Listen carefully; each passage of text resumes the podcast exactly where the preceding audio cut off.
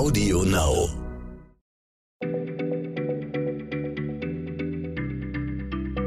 Schneller Schlau, der tägliche Podcast von PM. Hallo und herzlich willkommen zu einer neuen Geschichtsfolge. Und mein Name ist Christiane Löll und ich bin Leiterin des Magazins PM Fragen und Antworten. Und heute spreche ich mit Martin.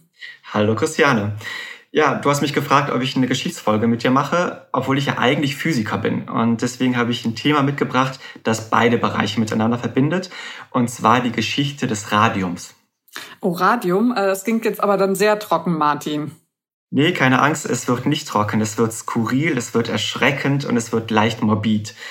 Es ist nämlich die Geschichte davon, wie gierige Geschäftemacher vor rund 100 Jahren Produkte verkauft haben, die Radioaktivität drin hatten und die damit Menschenleben gefährdet haben. Oh, solche Geschichten kenne ich ja von dir, da freue ich mich schon. Und dann aber wirklich von Anfang an. Erklär mir mal, was Radium genau ist. Radium ist ein chemisches Element und es ist radioaktiv. Es ist also so etwas ähnliches wie Uran, nur ist es weniger bekannt, dafür aber viel radioaktiver.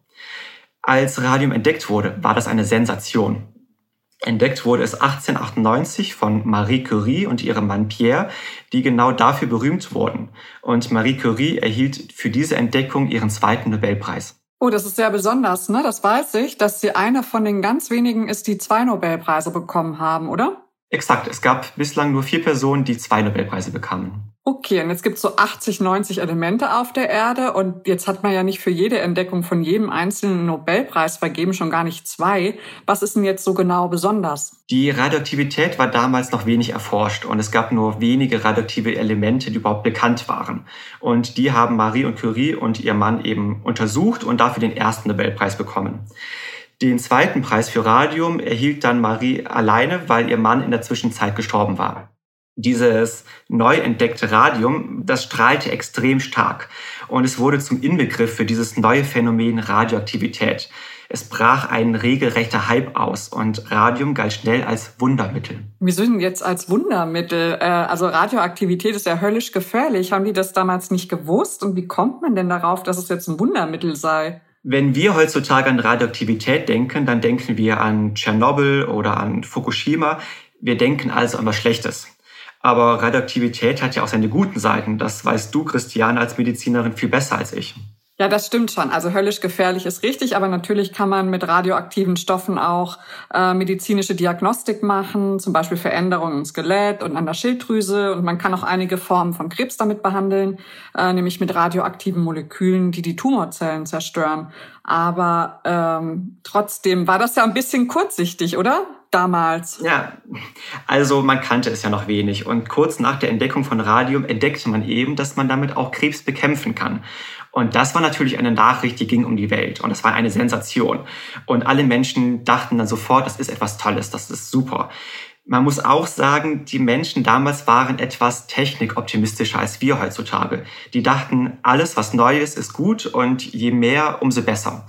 Nur ist diese Regel, je mehr, desto besser, gerade bei Radioaktivität nicht richtig. Je mehr, umso tödlicher ist es. Das stimmt. Ich habe auch gehört, dass Marie Curie ja auch an der Radioaktivität gestorben ist, ne, an den Folgen. Ja, also wahrscheinlich ist die Krankheit, die bei ihr ausbrach, eine Folge gewesen ihrer Forschung. Sie wusste selber ja auch noch nicht, wie gefährlich Radioaktivität ist und hat sich dementsprechend nicht geschützt. Und sie war nicht die Einzige, die deswegen starb. Radium wurde zum Beispiel eingesetzt in den 20ern bei Uhren, bei, für die Ziffern der Uhren. Die wurden dann mit Radium bemalt, damit die im Dunkeln leuchteten.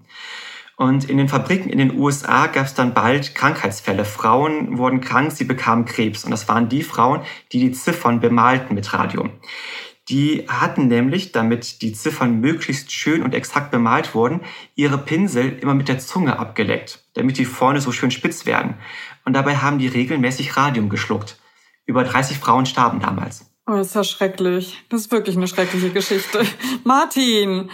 Es ist schlimm, aber ich muss leider sagen, es ist nur die Spitze des Eisbergs. Es wird noch schlimmer. Es gab damals eben Geschäftemacher, wie eben schon gesagt, die haben mit den irrsten Slogans geworben. Die haben gesagt, Radium macht jünger. Radium glättet die Haut. Radium verlängert das Leben. Denn, das haben die dann damals behauptet, die Strahlung muss ja für den Menschen was Gutes sein, denn Radioaktivität ist ja was Natürliches.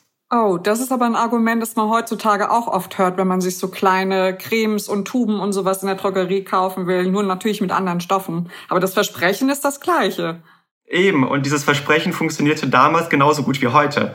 Die Geschäftemacher haben in den 20er und 30er Jahren alles Erdenkliche mit Radium versetzt. Hautcremes, Lippenstift, Seife, Badesalz, Unterwäsche. Es gab radioaktive Kondome. Oh es, gab, es gab Tee und Zigaretten, die mit Radium versetzt wurden.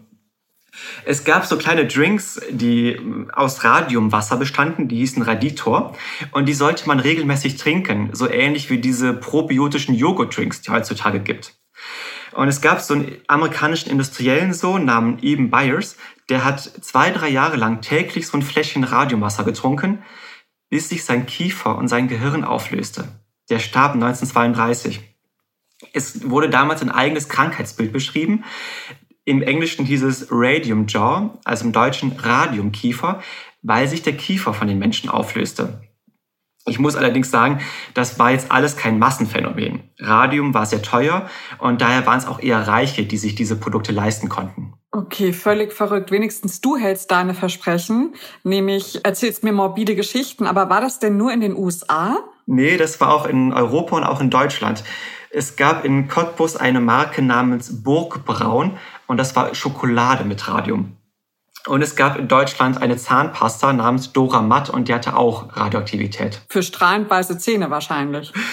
ja, ziemlich genau für strahlend weiße Zähne. Ich lese mal die Werbung von denen vor. Durch ihre radioaktive Strahlung steigert Doramat die Abwehrkraft von Zahn und Zahnfleisch. Die Zellen werden mit neuer Lebensenergie geladen, die Bakterien in ihrer zerstörenden Wirksamkeit gehemmt. Schäumt herrlich, schmeckt neuartig, angenehm, mild und erfrischend. Verrückt. Und äh, wann genau endete der Irrsinn? Also diese Todesfälle in dieser Uhrenfabrik und auch von diesem industriellen Sohn, die waren so 20er Jahre, Anfang der 30er, die zeigten schon sehr schnell, dass das Ganze gefährlich ist. Dennoch, diese Zahnpasta zum Beispiel, die gab es bis 1945. Erst durch die Abwürfe der Atombombe in Japan wurde auch wirklich dem Letzten klar, dass Radioaktivität eine gefährliche Sache ist, mit der man nicht spielen sollte. Das war wahrlich eine skurrile Geschichte, Martin, die du uns heute mitgebracht hast. Also, liebe Hörer da draußen und Hörerinnen, mehr Fragen an uns gerne per E-Mail an die Adresse schlau.pm-magazin.de und wir wünschen schöne Tage und freuen uns auf den nächsten Podcast. Tschüss, Martin. Bis bald, Christiane. Schneller Schlau, der tägliche Podcast von PM.